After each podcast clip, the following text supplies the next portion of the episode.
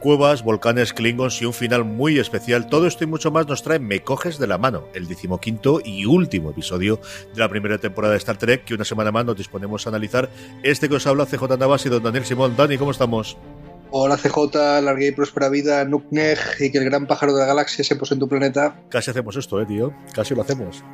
Eh, la verdad es que nos hemos hecho esperar un poquito. Échame la culpa a mí, que sabes que tú no has sido.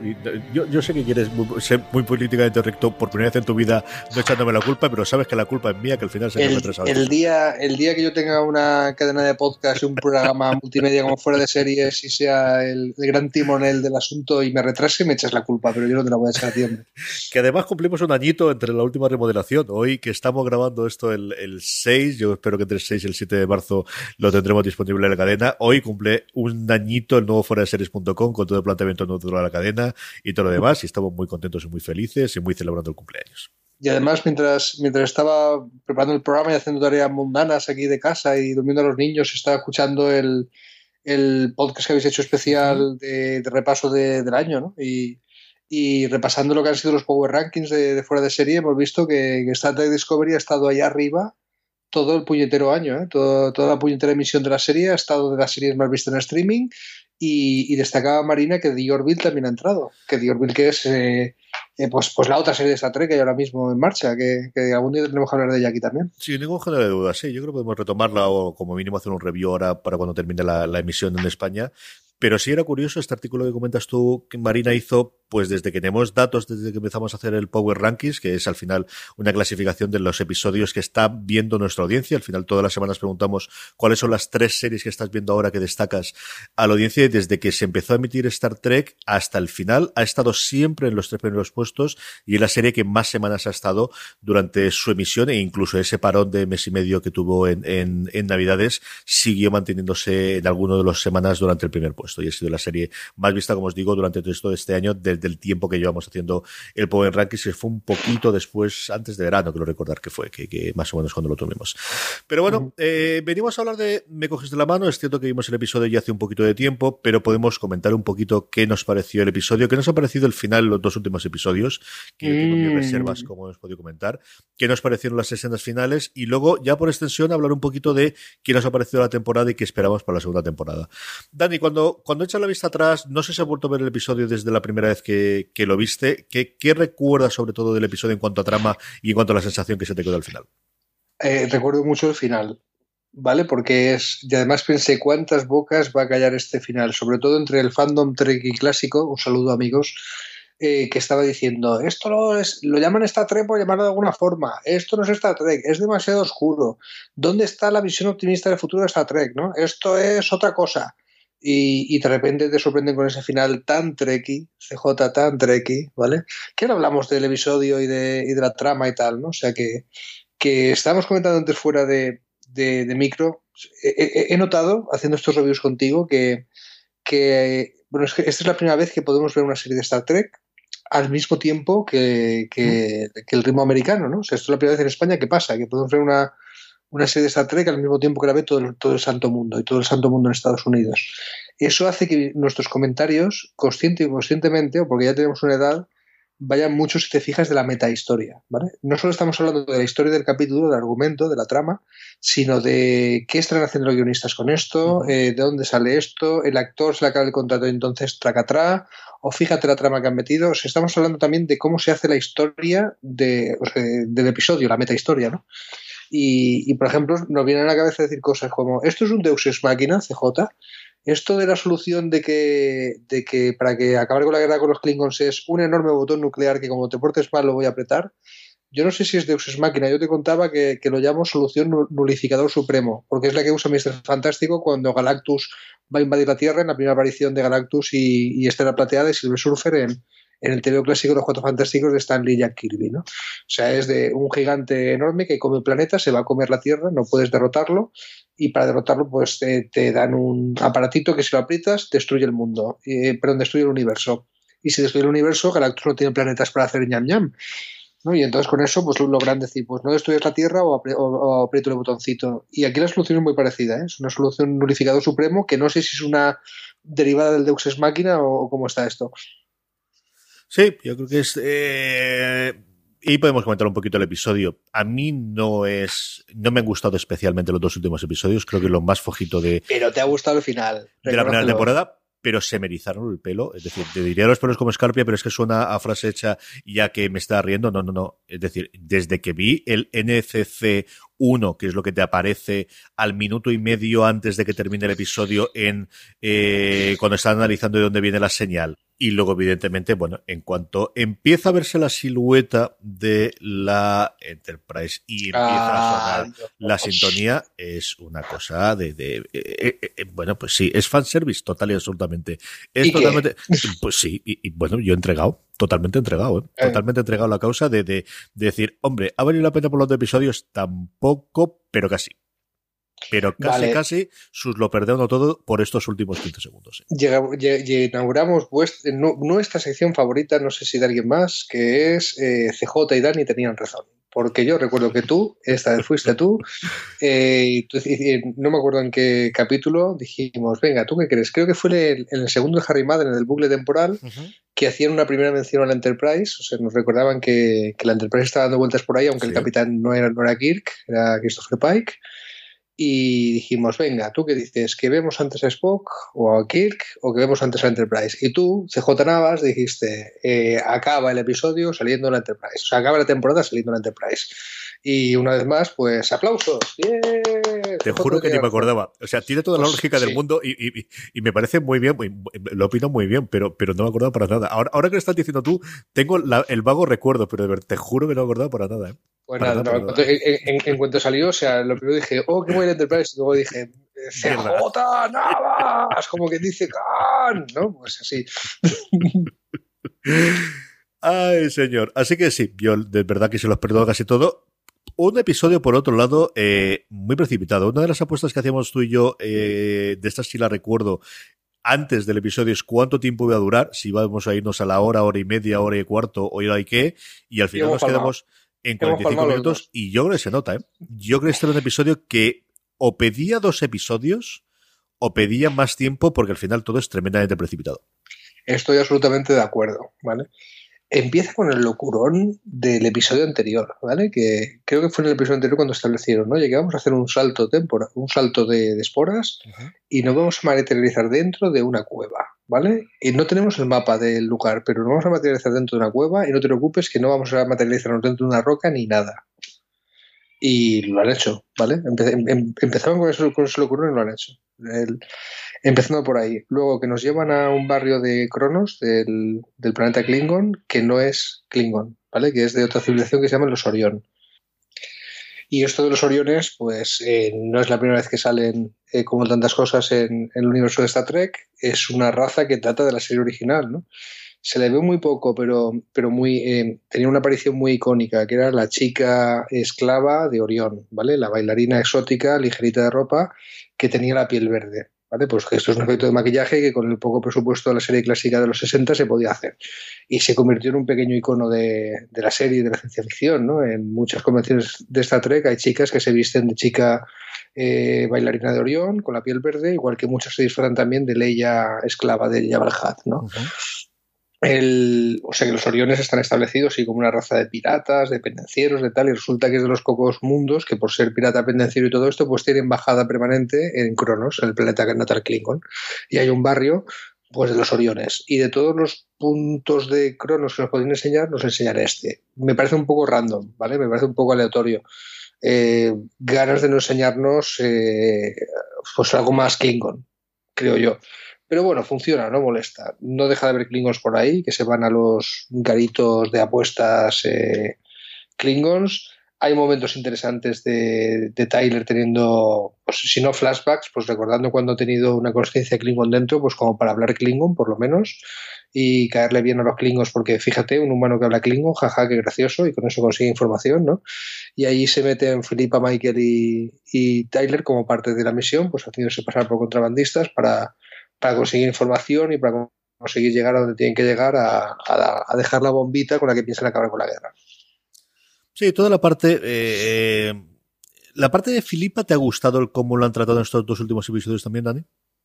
Mm, mm, bueno, es que esa es la mayor crítica del episodio que tengo. O sea, te, decía antes fuera de micro, o sea, el episodio bien, el final muy bien, y tengo una mega crítica que hacerle. ¿Crees que este es el momento adecuado para hacerla? Porque va, de Filipa, ¿eh? Vale, dale caña, dale caña. Pues verás. Vamos a ver, Filipa.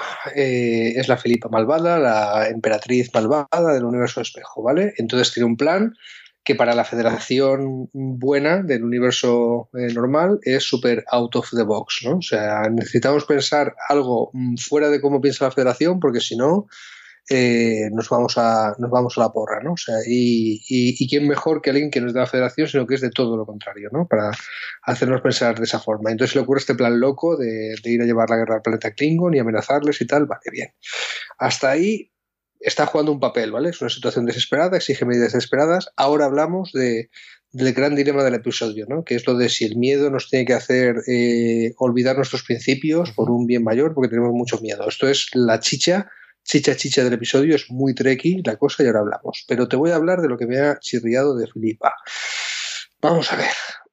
Star Trek Discovery, precisamente tú, precisamente la serie que has sacado, la primera serie de Star Trek en sacar personajes LGTB regulares, que ha sido portada de The Advocate, que es la revista oficial del movimiento LGTB, por así decirlo, en Estados Unidos, por la pareja de regular de personajes gays que, que tienes, vas y me haces con un showrunner eh, eh, fuera del armario, con, una visión de la diversidad sexual brutal, vas y me caes en uno de los mayores tópicos de Hollywood y de la serie de televisión de la historia en lo que se refiere a mostrar la bisexualidad, ¿vale?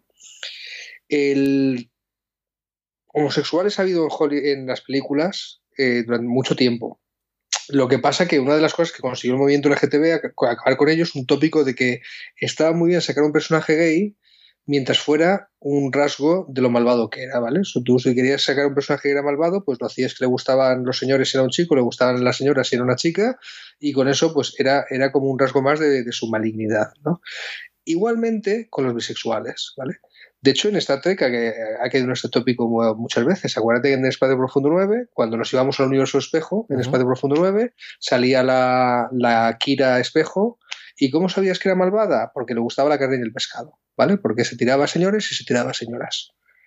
Pues aquí cogen y para y vuelven a caer en esto. O sea, en una serie que está rompiendo el tabú de la homosexualidad de Star Trek, que no había mostrado un personaje abiertamente gay hasta ahora, y mira que han tardado 50 años en, hacerlo, para decirnos lo malvada que es Filipa, nos hacen ver que en el planeta este de Orión le gusta la carne y el pescado, y se tira un señor y se tira una señora.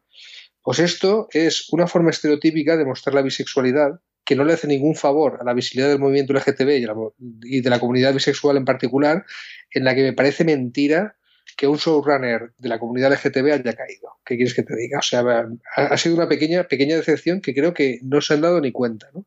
De que estaban repitiendo el cliché de, de la Kira Espejo, pues Filipa Espejo es mala y como es mala es bisexual y no hay manera de mostrar un personaje bisexual si no es como su bisexualidad como un rasgo de, lo maligno que es, ¿no? de lo pervertido, de lo de, de lo degenerado que, es. Pues, pues muy mal, ¿qué quieres que te diga? Muy mal.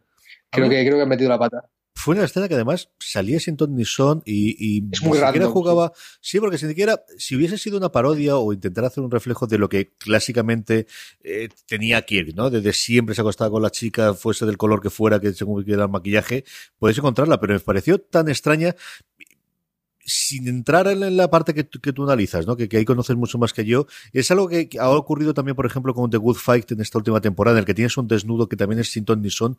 Yo no sé si es una cosa que se ha empeñado de, mira, ya estamos en CSB All Access, no estamos en la cadena en abierto y podemos hacer estas cosas, pero no acaban de coger realmente el punto, ¿no? De, no, somos HBO, pero queremos serlo de mayores y no sabemos exactamente qué hacer con este tipo de escenas.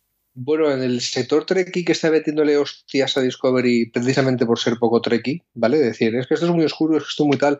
También le ha metido bofetadas a esto, ¿no? O sea, en plan de Star Trek se supone que es una serie familiar, una serie para todos los públicos y este tipo de escenas de sexo súper random, injustificado, pues eh, van a espantar a una parte de la audiencia. Esto lo han dicho amigos nuestros de otros programas de Star Trek que han criticado este tipo de escenas precisamente porque mm, como que se han pasado de progres, es lo que vienen a decir nuestros compañeros. Y yo la critico exactamente por todo lo contrario, porque no, no, hay, no hay nada más retrógrado que mostrar la bisexualidad como un signo de, personaje maligno. O sea, no hay nada más retrógrado que eso. Y estamos en 2017, señoras.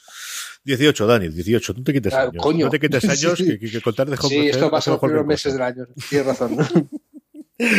Por lo demás, eh, ¿alguna cosita más que te quede del episodio y hablamos un poquito ya de toda la temporada? Pues bueno, deberíamos comentar al final, ¿no?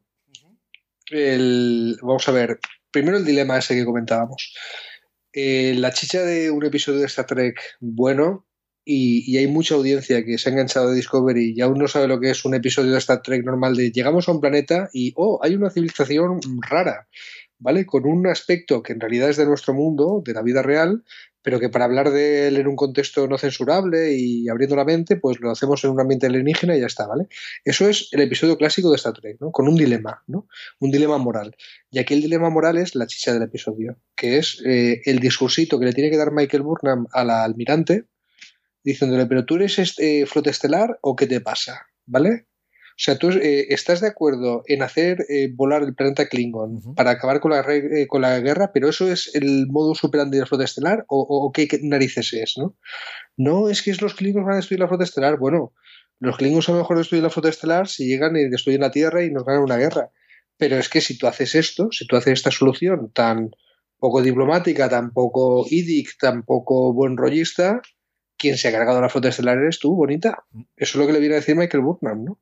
Y tiene más razón que una santa y es la chicha del episodio y la y, y, a lo mejor por el poco metraje que decías tú pues es muy rápido el achante de la, del almirante, pero ni le discute, ¿no? Se agacha las orejas y dice, pues vas a tener razón, mm, o polizona rebelde, eh, ¿cómo se llama? Amotinada, ¿no? O sea, tú que eres la amotinada y resulta que es la que más está la, la, que más está defendiendo los valores de la flota estelar, ¿no? Y acaban prevaleciendo, acaban prevaleciendo esos valores y son parte del discurso final que tú sabes que, pues, te puedo contar muchas historias personales al respecto, pero este final, en las últimas semanas que hemos tardado desde que hemos visto el episodio en hacer el review, ha tenido mucha repercusión en mi vida, más de la que pensaras, ¿vale? Eh, no me quiero poner demasiado trascendente, pero, pero sabes que estoy metido en política, sabes que estoy en un cargo público ahora mismo. Eh, tengo algunos compañeros que están viendo la serie y les he tenido que recordar en una situación seria sería este final, ¿eh? O sea, porque, porque esto de que el miedo, la precipitación, las prisas te hagan olvidar tus principios es algo que ocurre con más frecuencia de la que nos paramos a pensar. Y yo me he visto obligado, de, y de verdad que no creo que esto suene demasiado solemne ¿no? y demasiado ridículo, pero, pero a un compañero le he tenido que recordar, oye, ¿te acuerdas del final de Star Trek? Sí, pues perdóname, pero lo que estás proponiendo que hagamos es eh, olvidar nuestros principios por el miedo. Y me he dicho, pues tienes, pues tienes razón. Esto me ha llevado a hacer un, pues si no un meme, pero una imagen de Michael Burnham con un estatua del discurso que me he puesto en, el sitio donde trabajo porque, porque así de poderoso es este mensaje. ¿eh? Es un discurso nivel Aaron Sorkin, ¿vale? De, de, o sea, un discurso de política ficción, pero que puede ser una cita realmente inspiradora para, para la política o para la vida real. Así de poderoso me ha parecido el discurso de final de, de este que pedirlo. Es que es muy humano, Dani. Es que al final es, es, de lo que estamos hablando. Yo luego, por lo demás, eh, el hecho de que se escase Filipa no me acabó de matar tampoco, pero es que en general es que el, episodio no me mató mucho. No, no puedo decir otra cosa. Y, y luego el planteamiento para la segunda temporada, ¿no? Yo creo que aquí sí que nos deja para poder hablar un montón de tiempo de esa por un lado, el escaparse de Filipa, que no sabemos qué va a ocurrir en la segunda temporada con ella, y luego esa aparición del Enterprise al final, nos da el pensamiento de qué ocurre ahora. Seguimos con nuestra Discovery, eh, la Enterprise va a estar dentro, vamos a empezar la segunda temporada diciendo adiós, ya nos hemos visitado y despidiéndose las dos naves. ¿Qué esperas tú que podamos tener al principio de la segunda temporada? Bueno, primero, eh, los guionistas han dado tiempo ellos mismos y, y la gente que hace la serie para encontrar un reemplazo a Lorca, ¿vale? O quizá para convencer a, a la actora que firme de nuevo. ¿eh? Pero han dicho, bueno, no sabemos quién va a ser el capitán de la Discovery. Eh, pónganle, vuelvan en 2019 y se lo diremos. ¿Sí? Ya dejan claro que, como yo te indicaba, es que ni los propios guionistas se creen al pobre Saru como capitán permanente de la nave. Para bien o para mal, podría haber sido muy interesante, pero ni, ni ellos se creen a Saru como capitán permanente. Entonces, eh, está de capitán en funciones hasta que aparezca alguien y de camino a encontrarse con su nueva persona que va a ser eh, la que lleve la capitanía, pues se encuentra en Enterprise, ¿vale? Veremos si está justificado. Tienen ahora eh, año y pico para inventarse pues una buena excusa de, por qué aparece Enterprise y quién va a ser el capitán. Y a lo mejor, oye, en el mejor de los casos, eh, convencen a Chris Isaac para retomar el papel y entonces aparece Lorca Lorca prima, ¿no? O sea, Lorca del universo normal, porque ya sabíamos que Lorca era, Lorca espejo. Eh, oye, puede pasar. Y lo que espero de la siguiente temporada es que sea una serie más clásica de Star Trek, más de naturaleza episódica, de explorar. La Discovery es una nave científica, ¿no? igual que la, Enterprise era una nave de exploración, ¿no? que estaba en una misión de cinco años para descubrir nuevas formas de vida, nuevas civilizaciones, hasta alcanzar lugares donde nadie ha llegado jamás. ¿vale? Bien, pues es, eso que es, eso que acabo de recitar, para que no le suene, es eh, la frase con la que empezaban todos los capítulos de Star Trek de la serie clásica, de la nueva generación, pues eh, es lo que espero ver en una serie de Star Trek. Y ya he dicho que las tramas largas están bien, no han abusado de, de los arcos argumentales, más bien hemos tenido paisajes, ¿no? Espero que sí, que acabemos haciendo el análisis de la temporada con, Marina, como habíamos dicho, que a ver si nos juntamos para hacer este capítulo y podemos analizar más cómo ha sido toda la temporada, pero lo que espero de la siguiente es que eh, bueno, pues que sea más Star Trek, más, más episódica, más dilema de la semana, no monstruo de la semana, no alien de la semana, sino dilema de la semana, que aquí en este último capítulo han dejado retazos de que, de que saben hacerlo, ¿vale? De que la, la crítica de los, Trekkies clásicos, yo soy de Trek clásico, pero no me incluyo entre los criticones de Discovery diciendo esto no es Star Trek, esto es otra cosa. No, pues mira, esto ha servido para tener una nueva audiencia a, Star Trek. Creo que saben utilizar los resortes narrativos de lo que es una serie del siglo XXI en la era del streaming y de, Internet. Eh, con mi marca Star Trek, pues chico, déjales hacer, ¿vale? Déjales hacer que saben que están haciendo una serie de Netflix en el siglo XXI o de, o de CBS y que tienen la marca Star Trek déjales hacer, maldita sea. Yo creo que, en este último episodio nos han dado muestras de que, de que saben hacerlo. Yo espero. ¿Qué espero yo? Yo creo que que tengan más tiempo para planificar qué es lo que quieren hacer la temporada. Al final lo que hemos tenido son prácticamente tres arcos y una coda, un epílogo final que a mí me ha quedado eh, muy, muy, muy, muy en sobra una primera parte de, de, la temporada que podría ser el vamos a ver la situación, vamos a ver a Burham, una segunda con episodios independientes y con el, bueno, el episodio que hemos hablado en muchas ocasiones quizás podría ser al final el que más se mantenga en el tiempo y el que viéndolo por separado más me puede gustar, que fue el de más el de, la marmota o como, como lo queramos llamar de los de los eh, bucles temporales. Luego toda la parte del universo espejo que yo creo que les quedó una cosa muy muy decente y además que no se alargó demasiado y que le cogieron el punto desde el principio y que quedó muy bien. Y luego dos episodios que yo creo que se les quedaron trasconejados, que o bien les sobraban y hubiesen quedado una muy buena miniserie, una muy buena serie de 13 episodios, o bien le faltaban dos o tres episodios finales para poder darle un arco adicional. Yo creo que el que puedan planificar la temporada yo creo que va a ser complicado que no intenten hacer una trama horizontal, eh, al menos una. Posiblemente a lo mejor también pueden juguetear con la idea de hacer dos o tres. Nos falta ver si van a hacer 13 episodios, si van a hacer un 8 más 8 en plan como The Walking Dead, ¿no? Que, es otro modelo que también se está estableciendo, si van a hacer un 10 episodios de golpe. Eh, como hace, por ejemplo, The Good Fight, que hace 10 episodios solos. Yo creo que también al final le queda una, construcción extraña de episodios, ¿no? De, por un lado emitimos estos, no exactamente la mitad, sino más de la mitad, y luego un parón de un mes y medio, y luego volvemos por todos los temas de producción que hubo. Yo creo que, que sí que de cara a la segunda temporada, que tengan todo conflutuado y que, que no se le vaya el showrunner cuando la cosa empieza a funcionar. Creo que va a tener una, una trama horizontal y tengo muchas dudas sobre la, sobre, sobre la Enterprise, de verdad. Por un lado, creo que pueden hacer un arco de dos o tres episodios con la Enterprise y con el morbo de ver Spock y quién podría interpretar a Spock, que para bien o para mal eso lo sabremos, porque simplemente los, el, casting se va a filtrar eh, por el propio agente del, del, actor en su caso, y eso lo vamos a conocer si se dice así, salvo cosas muy extrañas, pero me extrañaría horrores que eso lo pudiese mantener en secreto nuevamente en el 2018 y con los medios de comunicación como está la cosa. Y, y creo que podrían hacer dos o tres episodios, o como te digo, podrían hacernos el troleo del siglo y que aparezca el primer episodio de despidiéndose hoy. Qué buenas épocas, eh, qué buenos 15 días hemos pasado juntos, ¿no? Creo que no es así. El troleo del siglo, sí.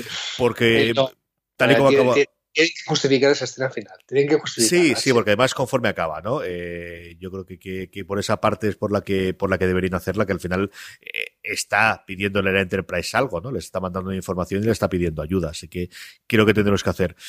No sé si tendremos a Pike, supongo que sí. Nuevamente Spock es la gran duda. Estará dentro de la nave o se habrá quedado, resulta que está en Raisa eh, de, vacaciones durante esta semana y por eso no ha podido estar ahí. A ver cómo es, puede ser el encuentro con, con Burham, que la pobrecita mía no sale de una y entra en otra, y después de estar con su papá y con, con su segunda o con su mentora y con la parte del espejo, ahora se encuentra con su hermanastro, del que no conocemos cuál es su relación con él, pues también puede quedar divertido, ¿no? Y, y poco más o menos, ¿no? Lo, que sí que tengo claro es que lo veré. Eso, eso no yo no, yo no estoy tan seguro, y aquí entramos en otra de nuestras apuestas de ver quién tiene razón.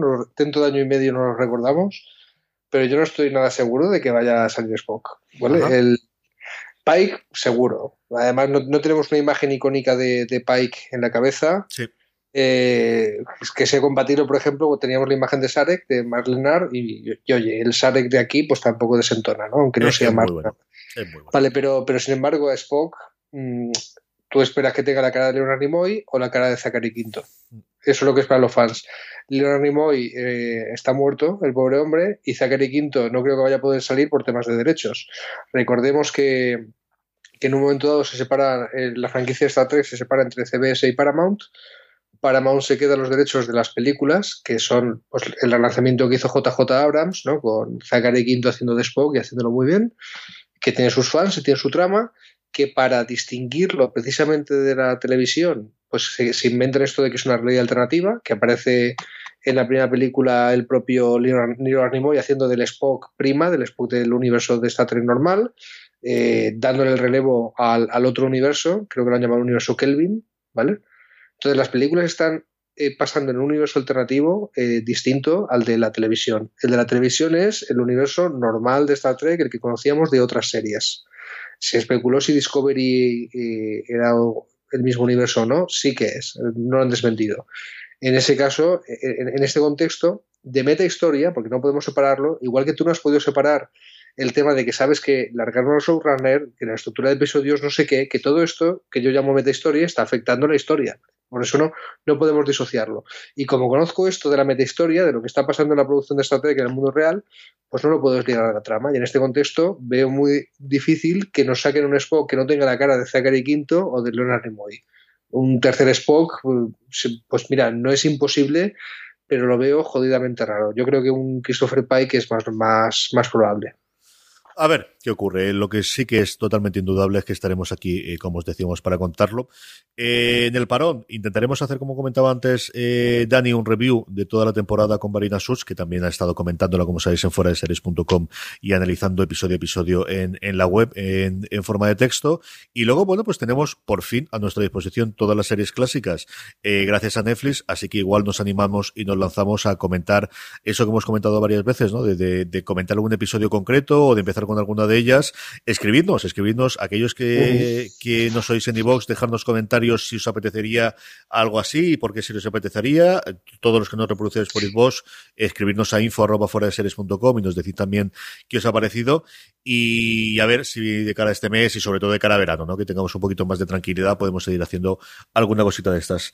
Sí, cualquier, cualquier, cualquier excusa es bueno para seguir haciendo podcast contigo, CJ, y yo insisto, yo creo que, que es casi un servicio público el de que Trek y Ignominioso sí que nos hemos chupado todas las series, eh, recomendemos episodios imprescindibles porque para, para que la gente se, se, cure el mono, ¿no? Y, y yo entiendo que la gente no quiere enfrentarse a a cinco series de televisión, más una serie de dibujos animados, más eh, ocho películas, pero aquí estamos la gente que nos hemos chupado todo eso para filtraroslo, querida audiencia, y si queréis así, pues os recomendamos los episodios favoritos o los imprescindibles y os lo, y lo contaremos. ¿no? Sí, además yo creo que es una cosa que puede ser divertida, podemos ir anticipando en cada uno de los programas cuál va a ser el siguiente que vamos a ver para comentar en la siguiente, en el siguiente episodio, y así la gente tiene una semanita o dos semanitas, depende de lo que decidamos para poder verlo, y yo creo que puede ser un formato bastante atractivo, como digo, pues a la vuelta de Semana Santa o siendo bastante más optimistas, si, si me apuráis, más realistas, de cara a verano que tengamos un poquito más de tranquilidad. Tenemos comentarios, ¿no? De, sí, teníamos un comentario seguro en. Da un segundo, que lo recupere de iVox. Yo lo tengo aquí ya. Léelo tú. Ok, sí, pues nuestro amigo Fernando Montano, que sabéis que está haciendo un podcast con, con mis ex compañeros del Club Estrategia Alicante, Javi García Conde y, y Antonio Barnett, él nos está contando que nos recuerda que hemos palmado CJ, que ni 60 ni 90 minutos, ¿Cierto? al final un capítulo de 45. Se han decantado por hacer un final de temporada y un capítulo muy Star Trek, resuelto con todo con diálogo y no con disparos. El último minuto me hace pensar que la segunda temporada será mucho más de exploración y de aventuras, larga vida y prosperidad, compañeros. Pues aquí está Fernando Montano, eh, igual que yo, a lo mejor confundiendo los deseos con la realidad. Yo creo que es más probable lo, lo que tú dices. Eh, recordemos también, imposible otra vez separarse de la meta historia. Sabemos que que originalmente se planteó esta Trek como una serie antológica en la que cada temporada pues no tuviera nada que ver con la otra, en plan American Horror History, y que, y que ocurrieran naves distintas, creo que algo de esto había, ¿no? el, bueno, pues a lo mejor el heredero de aquella concepción original es que aquí sí hemos tenido la trama de las esporas, la trama del universo espejo, del orca espejo, al final que ha sido la trama tal, pues se inventen otra cosa, ¿no? Pero interesante también las piezas del tablero, ¿no? Que, han dejado por ahí. Tyler está en el mundo Klingon, Filipa está por vueltas, Harry Mad pues sigue siendo una pieza que pueden coger en un momento dado, ahora sale la Enterprise. Oye, pues las piezas del tablero que han, diseminado y que echarán mano de ellas en algún momento, pues, pues son interesantes, ¿no? Sí, yo creo que te quedan un montón de actores que han sido importantes esta temporada que falta ver qué peso pueden tener en la segunda. Actores, porque al final, realmente el, el trío calavera que nos ha quedado en la nave son tres. Tenemos cuatro o cinco personas más en el puente de la que, y lo hemos comentado varias veces en el episodio, no sabemos prácticamente nada, aparte de su aspecto físico y lo que intuimos un poquito de su personalidad, saliendo de Saru, eh, saliendo de Burham y, saliendo de. Se me ha ido el nombre de esta buena mujer. Y de Tilly. No sabemos absolutamente nada más de lo del puente y no nos queda nadie más dentro del puente de, de, la, de la Discovery a de hoy. Y, lo normal en cualquier serie, yo no digo de Star Trek, sino de cualquier serie, es que tengamos seis, siete personajes cuando es una serie coral de este plan eh, alrededor de ellos y nos falta como tres o cuatro personajes. No sabemos. Pues ojalá. Pues sí, ojalá pase eso, o sea, ojalá pase que conozcamos más de los personajes del puente, pero me temo que en la siguiente temporada vas a tener que eh, introducir a una nueva persona que ocupe la capitanía, más lo que ocupe lo de la Enterprise, ¿no? Hola, soy Christopher Pike, ¿cómo están? Eh, ahí no le veo mucho margen para presentarnos más a los personajes del puente, pero bueno, siempre está la solución clásica de Star Trek, que es un away team, ¿no? Un equipo de salida. Oh, Dios mío, hemos llegado al planeta de la semana tenemos que bajar, ¿vale? La capitana se queda en la nave, la clásica se iba, ¿vale? Pero venga, pues hoy bajas con la chica esta que tiene un implante cibernético del puente y así de paso vamos a ver más de ella esto puede pasar, ¿no? Si vas introduciendo a los personajes secundarios en el away team para dar más protagonismo, pues podrían hacerlo.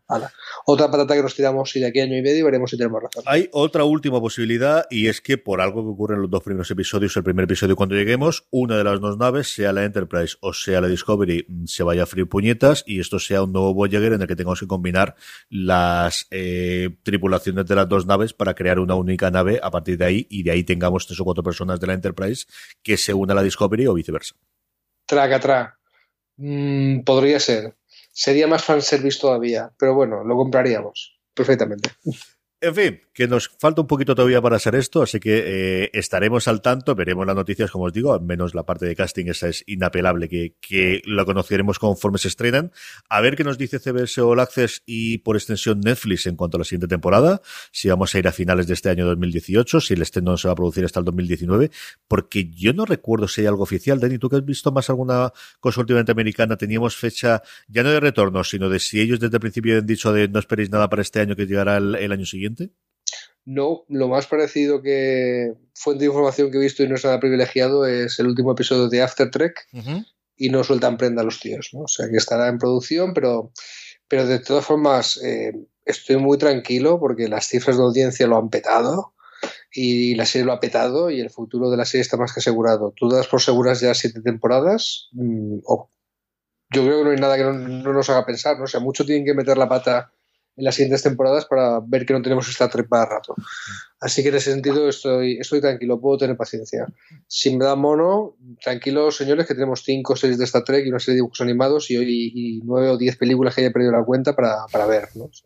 Sí, dura, va a durar muchísimo. Yo no sé exactamente los contratos si será igual que ocurría antiguamente en el caso de las emisiones en abierto, que el estándar eran siete años y eso en parte es lo que hizo que, quitando pues Enterprise y la serie clásica todas se fuesen esos siete temporadas. No sé cómo será el caso aquí. También tienes mucha más gente que está saliendo y entrando de la tripulación por, por motivos de, de, bueno, de, de los personajes y de la historia pero desde luego no va a ir a menos. O sea, a día de hoy no, le queda poco, ¿no? Y más aún, teniendo en cuenta que estamos en, temporadas, esta ha tenido 13, 15 episodios, perdóname, no sabemos tampoco si la segunda va a tener 15, vamos a ir a 10, o, como os digo, lo que podría ser mi apuesta que fuesen a 16 y hiciesen 8 más 8, que es el modelo de, The Walking Dead y parece que funciona. Bueno, y luego está otra, otra meta historia que se puede, que se puede enredar en, las tramas de esta Trek, que es la existencia de The Orville, ¿no? O sea, el otra, lo, que, lo, que hemos llamado la otra serie de Star Trek que está en marcha, ¿no? O sea, esta serie es el Mafarlán, el de Padre de Familia, pues con mucho humor que no viene muy a cuento, pero se ve que el hombre Pero que tiene sus fans, ¿eh? Porque a mí no me gusta absolutamente nada, pero hay gente que la parte, de las partes que más, me gusta de, más le gusta de The Orville, ¿eh? Es que, es que yo creo que hay que ver las dos, ¿vale? Y no pasa nada, o sea, que la gente esté discutiendo cuál te gusta más, tal, cuál es más Trek y cuál, pero, pero digo yo, hay que elegir. En serio hay que elegir, o sea, ¿No hemos superado ya el debate Star Trek y Star Wars? Tío? ¿De verdad no lo hemos superado ya? pues, pues debería. pues yo sí, tío. Yo hace tiempo que lo he superado y he dicho, pero yo no voy a elegir, yo voy a disfrutar de las dos. Yo soy más Trekkie que otra cosa, ¿vale? Pero yo voy a, ir a las nuevas de películas de Star Wars al cine con la ilusión de un niño y, no me vengas con que soy Trekkie. Ya sé que soy Trekkie. Tengo una camiseta de Star Trek a ver la película de Star Wars y da igual, ¿vale? Y mis amigos que les gusta Star Wars luego se vienen conmigo a ver las de Star Trek y, y no pasa nada. Pues con esto igual, coño. O sea, The Orville es un homenaje, una carta de amor eh, eh, a lo que era el espíritu de la serie de la nueva generación, ¿vale? O sea, eh, algunos están diciendo es que Star Trek es, Discovery es muy oscuro y The Orville es más luminoso, más fiel al espíritu Trek y tío, déjame, déjame ver qué quieren hacer los guionistas de Discovery con eso que tú y yo llamamos espíritu Trek, ¿vale? Pero eso no me impide disfrutar de The Orville. Ahora, te digo que como la audiencia de The Orville se ponga seria, acabará afectando a Discovery de una forma u otra.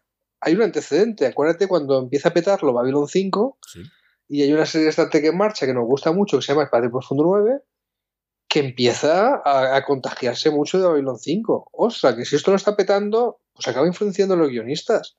Y, y Babylon 5 era una serie de una estación espacial que tenía que fue de las primeras en presentar no, no episodios sueltos, sino tener un arco documental, y Espacio Profundo 9, que empezó teniendo episodios sueltos, acabó teniendo un arco documental. Sí. Eh, o sea que si The Orville empieza también a tener sus temporadas, a tener sus audiencias y tal, puede que se acabe enredando la trama de Discovery, perfectamente. Y estaremos, como os comentaba antes, aquí para contarlo. Dani, un abrazo muy fuerte y nos hablamos dentro de pronto. Un abrazo muy fuerte, la y próspera vida. Tengo muchas ganas de seguir grabando contigo. Y a todos vosotros, querida audiencia, espero que hayáis disfrutado con estos recaps que hemos ido realizando de todo Star Trek Discovery. Sabéis que tenéis muchísimo más contenido, eh, tanto de Star Trek Discovery como del resto del mundo de las series en fuera de series.com. Y como siempre os digo, recordad, tened muchísimo cuidado y fuera.